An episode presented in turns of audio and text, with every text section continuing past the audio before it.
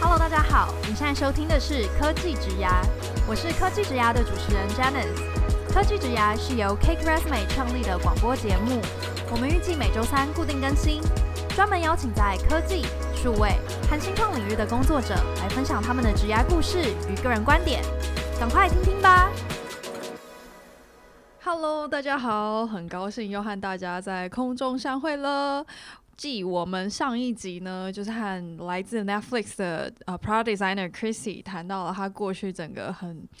嗯很超展开的职涯故事之后，有点太难形容了，因为真的很超展开。从他从在 Berkeley 敲门开始，然后发展到最后，他去过了八十几个国家，做了各种 new market。然后我们这次呢，就是这一个礼拜要跟 Chrissy 来聊聊，就是他在旅行方面的一些心路历程啦，还有就是说他今年就是在台湾，然后也开始跟台湾的一些 designer，然后有一些呃交流之后呢，他自己的一些。些观察是什么？这样好，Hello Chrissy，大家好。嗯、um,，Chrissy，你到底是怎么开始你的旅程的？因为你其实，因为 Chrissy 本人看起来就是一个，就是非常的白白净净，然后很有气质。而且因为他来录音的时候，他他今天来录音，他还穿着高跟鞋，真的很难想象他曾经。就是去过这么多地方，甚至去住过一些非洲部落。你到底是怎么开始这个神奇的旅程的？感觉跟你的形象，很不一样哦。对啊，差很多。是不是你的分身？不是你吧？你到底怎么开始的？我小时候就上次有提到嘛，就是小时候就很想要环游世界，然后其实有这个想法，但是一直都蛮害怕的。然后说实话，如果没有去美国自己生活的那个经历，我可能后来也不太敢自己。离开去世界各地旅行，所以你真的可以开始很疯狂的在旅行的阶段，算是在就是呃，应该算是在 Autodesk 的时候才开始吧？因为你 Berkeley 有时候根本没空啊。我 Berkeley 时候没有空，可是我后来拿到全职的工作嘛，嗯、就是我后来在嗯开始第一份全职工作，对，毕业前我就已经拿到那个 offer，、嗯、然后然后而且他们填，他们是在生日的时候，我生日的时候给我。他们是知道你那天生日，所以故意那天给你。对，对，那时候我未来上司只是随便找我吃个饭，我那时候我以为就是只是吃饭这样子，然后他就直接跟我说我们要给你个 offer 这样子，对啊，然后后来我因此就是会有一两个月的假。就是在上工前，我有一两个月假，嗯、然后那时候我第一次就决定，好吧，既然我都有办法从这个鬼学校毕业了，那 那甚至说出了鬼学校。好了，我没有要这样子讲我母校的概念，但是我只是说母校很好，只是你那一段经历就是入学之后教授跑掉了，对，对那个经历蛮痛苦的。然后嗯，到最后整个过程是蛮辛苦的过程。我那时候想说，我有办法从这里毕业，就代表我办法自己去走走看。然后，嗯、所以我。我那时候是那是第一次，然后那时候当然也没有去比较难走的地方，开、嗯、一开始是比较像是欧洲，然后土耳其，嗯、然后嗯，就是到处晃晃，然后嗯，就是有发生一些比较糗状况，类似说钱包整个掉在。德国的一个商店里面，然后就整个钱包全部不见，就是自己会有很多不小心的状况。嗯、但是后来才发觉，他们整个钱包都帮我留着，还跟我说里面钱很多，你怎么那么傻这样子？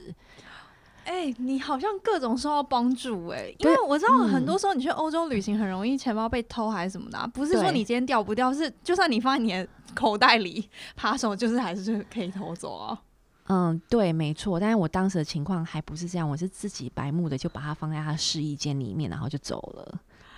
哦，对，就是还是因为你有消费，所以店员我没有。重点是我也没有消费。然后我隔天就是一间一间去找，而且那时候我才刚开始旅行，就是第一次旅行，刚开始不到两个礼拜，然后我就把自己钱包弄不见。所以我其实有发生过这些事情，但是这件事情我觉得都是一些。学习的过程，你开始变得懂得谨慎，然后变小心，然后你知道什么要注意，什么不要，什么要小心，而且会发现开始很会看人，嗯、然后那些看人的技巧，就是后来跟我设计能力也息息相关。因为你其实在跟人家讲话的时候，你就开始去了解他背后目的是什么。嗯，然后那个那个真的是后来真的是神。就是我必须说是设计师的神技能，嗯，就是有办法。此刻我忽然觉得我好像已经被 Chrissy 看透，有一种很赤裸的感觉。没有没有，可是重点是，其实只有最基本的就是、嗯、哦，这个人是好意还恶意？就你可能光看他眼神，就是他整个人的那个气场，你、嗯、大概可以感觉到他是个好人这样子。对，或是他讲话可能有别的目的。对他讲话的一开始开头或内容、嗯，你就可以去判断。然后其实因为光这个技能，就后来让我去很多很多。嗯，比较难走的国家都没有发生过状况。嗯。对，我已经，我曾经也发生过抢劫啊，也发生过类似呃，你都可以好淡定讲这些事。对，但 那抢劫很可怕哎。对，那那些事情都曾经发生过，可是我其实这五年来都那些事情就慢慢的都没有再发生过了。然后。然后，所以我觉得那是慢慢训练出来的，嗯、就一步一步的尝试这样子。对，然后我就是开始走欧洲之后，我就后来就想说，那我去个南美洲看看好了。然后去个南美洲玩，我就想说，那我去个中东看看好了。然后中东玩就说啊，那我去个非洲看看好了。然后就这样一直往其他的地方延伸。嗯，哎、欸，那我也很好奇，就是你去非洲的时候，你是真的有住在部落里吗？还是你就是住在那种什么树屋里，还可以看动物大迁？我都有哦，这些我都有做过。对啊，真的、哦，对啊，而且那时候就是，嗯、呃，其实因为非洲很大嘛，所以我不能说每个地方都不一样。我觉得就是讲非洲就很像是讲亚洲一样概念、嗯，好，每个国家都不太一样。嗯、然后类似，呃。你说部落，其实我有去到类似呃伊索比亚南边，然后伊索比亚南边是部落出名的。其实非洲每个地方都不同的部落，只是有的部落其实他们不穿特别衣服，他们就是有维持他们生活习惯，但是他们没有特殊打扮这样。然后。那个伊索比亚南边那些，就是我们想象到那种会有特殊打扮的部落。嗯、那那那时候，我的确就是跑去每天都跑去不同的部落混。然后有，有需要穿得像他们那样吗？没有哎、欸，可是类似有时候，类似那时候去到其中一个部落，他们是那很有名的那个，嗯，就是就是就是把那个嘴唇。下嘴唇，对，下嘴唇会放一片盘子，嗯，对，就是那一个部落，把它牵在你的下嘴唇，把把它牵在他们的下嘴唇上面，嗯，一个放一个很大的盘子，嗯，他们也会在耳朵上面放，嗯，然后就是那一个部落，嗯，那个部落就比较凶猛，我不知道怎么形容他的凶猛，然后类似我去，他们不会觉得你穿的很奇怪吗？对，因为你可能就是因为你既然不用像他们那样，你大概就是像一个一般台湾人的穿着吧，就上衣，然后对我那时候。我那时候就这样子穿着漂漂亮亮，我那时候很白目，我觉得我很穿高跟鞋吗？没有高跟鞋，但是穿的很漂亮，然后跑去他们部落，然后那个因为我想说要拍照嘛，所以就是结果他们那个部落的女女生就是嗯、呃、女生还有小孩，通通十几个冲过来，拼命狂抓我衣服，然后翻我的胸罩，然后那时候就很惊吓，我就说他们在干嘛？他们为什么要这样？然后就一直翻我，然后一直想要看我身体。他们是想要看，是他们是想要看胸罩吗？还是他们是想要看我身体？哦，真的、哦，因为他们没穿衣服啊，他们想说你干嘛穿这样子？对，他们就觉得说啊，他们就因为他们都光光的、啊，所以就是他们就觉得说，他们想就是觉得合理啊，可以看我这样，就是他们觉得 纤维衣服是合理的一件事情，因为他们不觉得裸露是一一个。对他们来说是很自然而然的事，嗯，反正你穿太多，你很奇怪。对，所以那时候 他们你，你是个奇怪的外来者。对，所以他们那时候掀我衣服的时候，我那时候很惊悚。对，我那时候超惊吓了，那十几个人在那边掀我衣服，然后那边烦，然后这样呃呃呃呃，what what what's happening？后来是怎么解决的？他说，我就说，我就一直问，因为我有一个我还有一个导游，然后那个导游就是会说他们跟他们说。对话的，然后他就跟我说，导游请他们，只是好奇呀、啊，只是想要看嘛，没有什么问题啦。我就这样，然后就是一种无法理解的状况这样子。然后其他的嗯部落的人还会，就是一样部落，但住在不一样的地方，人会走好几公里的路，只是为了跟他们跳舞。哦，就是为了那个娱乐，虽然他们的娱乐很。你在你眼中看来很无聊，但我们不可以批判他们嘛。对，我没有想要批判他们，我只是说不太一样的概念这样子一样。哦，对啊。哎、欸，可是那像比如说今年 COVID-19，然后你就是在台湾，然后你会不会很想念就是那个？有啊，我就觉得有点，算了，就好好工作。对啊，而且我连我工作就是其实本来应该要去不同地方的都没有办法去这样子。可是至少第一次花那么多时间在台湾，嗯嗯。可那那会不会让你就更觉得说，就是好吧，那我来做一些什么事情好了？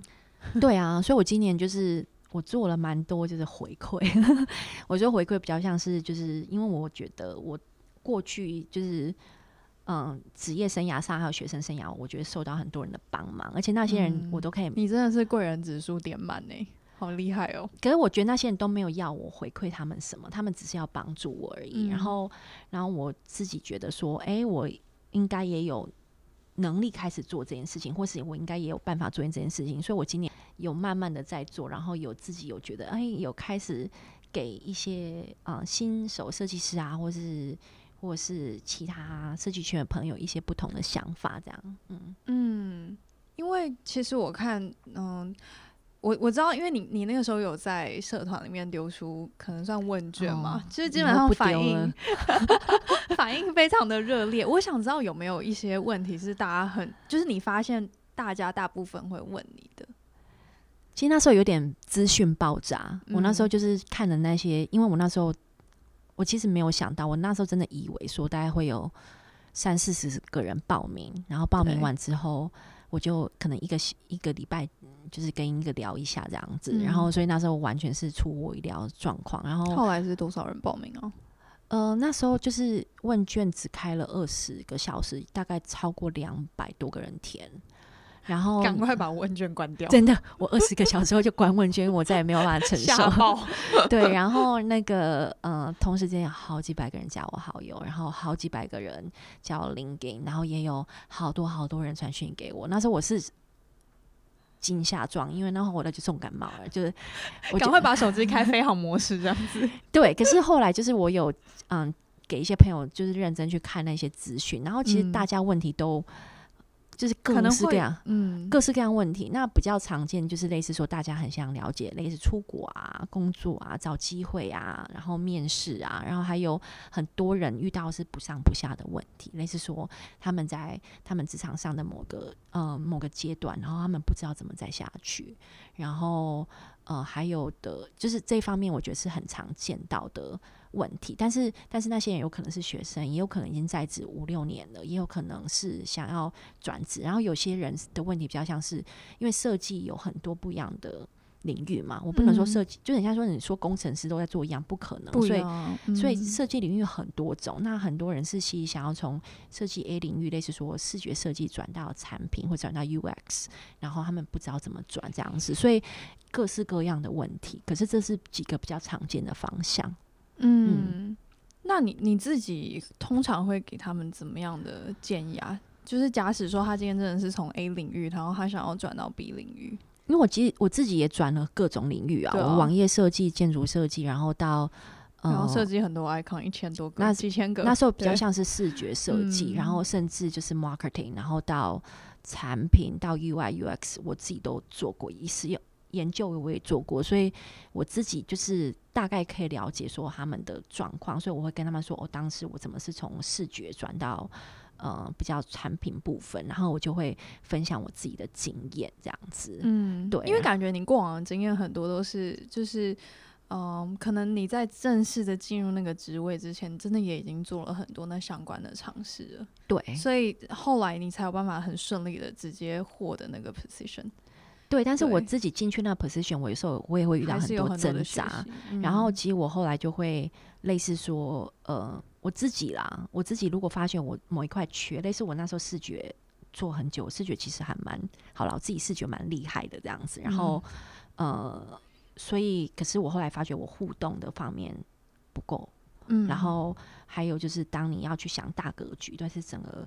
整个流产品的流程怎么跑，那些我不够。我很注重的是细节，我看不到大大 picture 的东西。然后我后来意意识到这个问题的时候，我其实花了一段时间，就是去重新看一些比较 fundamental 的 interaction design 的书，然后也去网络上找很多呃资料啊，看很多 media 的 media 的 post，然后每天就是一直去想说，哎、欸，我当初做这个决策原因是什么？然后或是我同事做的这件事情，他当初为什么会这样子？我就把那些东西都。嗯，把那些东西都连接起来，然后，所以我自己有花很多时间。我如果发现我这块是不够的，我花很多时间去去去吸收这方面的知识，这样子。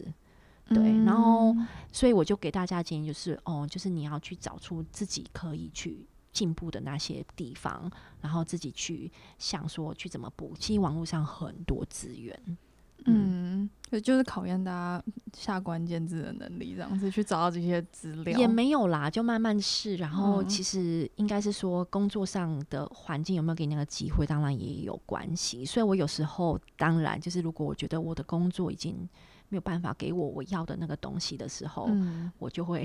我就会换工作，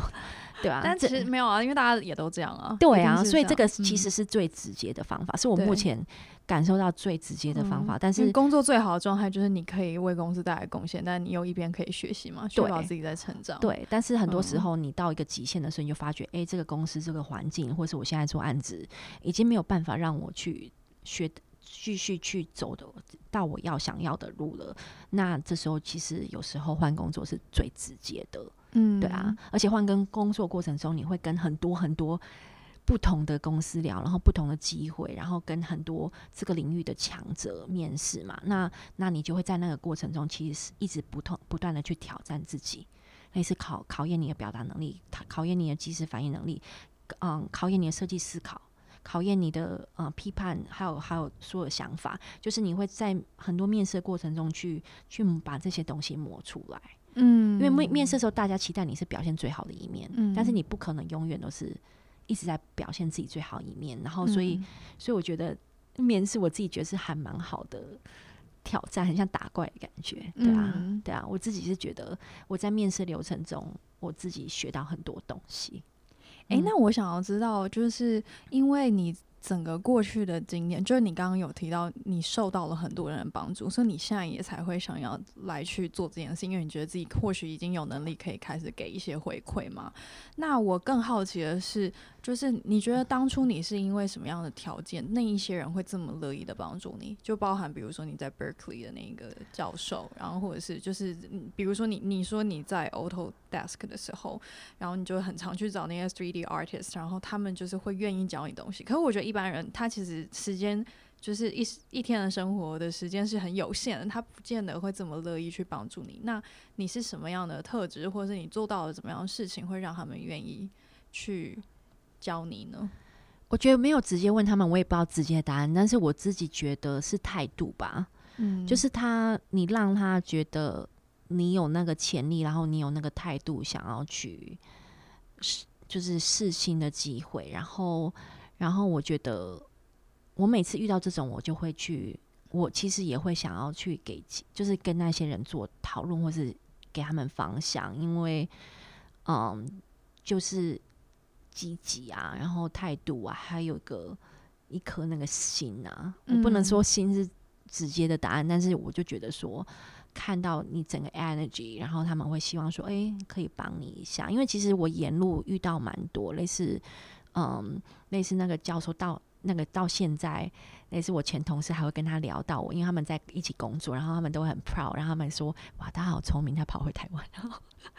对他们都会私下、那个、觉得你这个策略很棒。对，所以就是他们到现在都还是会关心我。然后，然后，嗯，然后像那个，然后像那个，我在 Spotify 的时候，其实我有遇到一个我自己很喜欢的。leader，然后那时候我其实遇到很多瓶颈，因为我不知我不知道怎么突破，不知道怎么走下一步了。嗯，可他永远是那个冲过来，然后叫我拿我的作品集给他，他会帮我到处联络人，然后请他认所有认识人给我机会的那种人。所以我就到后来我就一直很感恩他，所以我就是常常 LinkedIn 就会无聊就传讯给他，然后跟他讲一下话什么的这样子，对啊，所以我自己就是觉得就是你。有那个态度，然后总是有一些人是愿意给予的，而且那些人呢、哦，你后来才发觉，真正的好 leader 不是当一个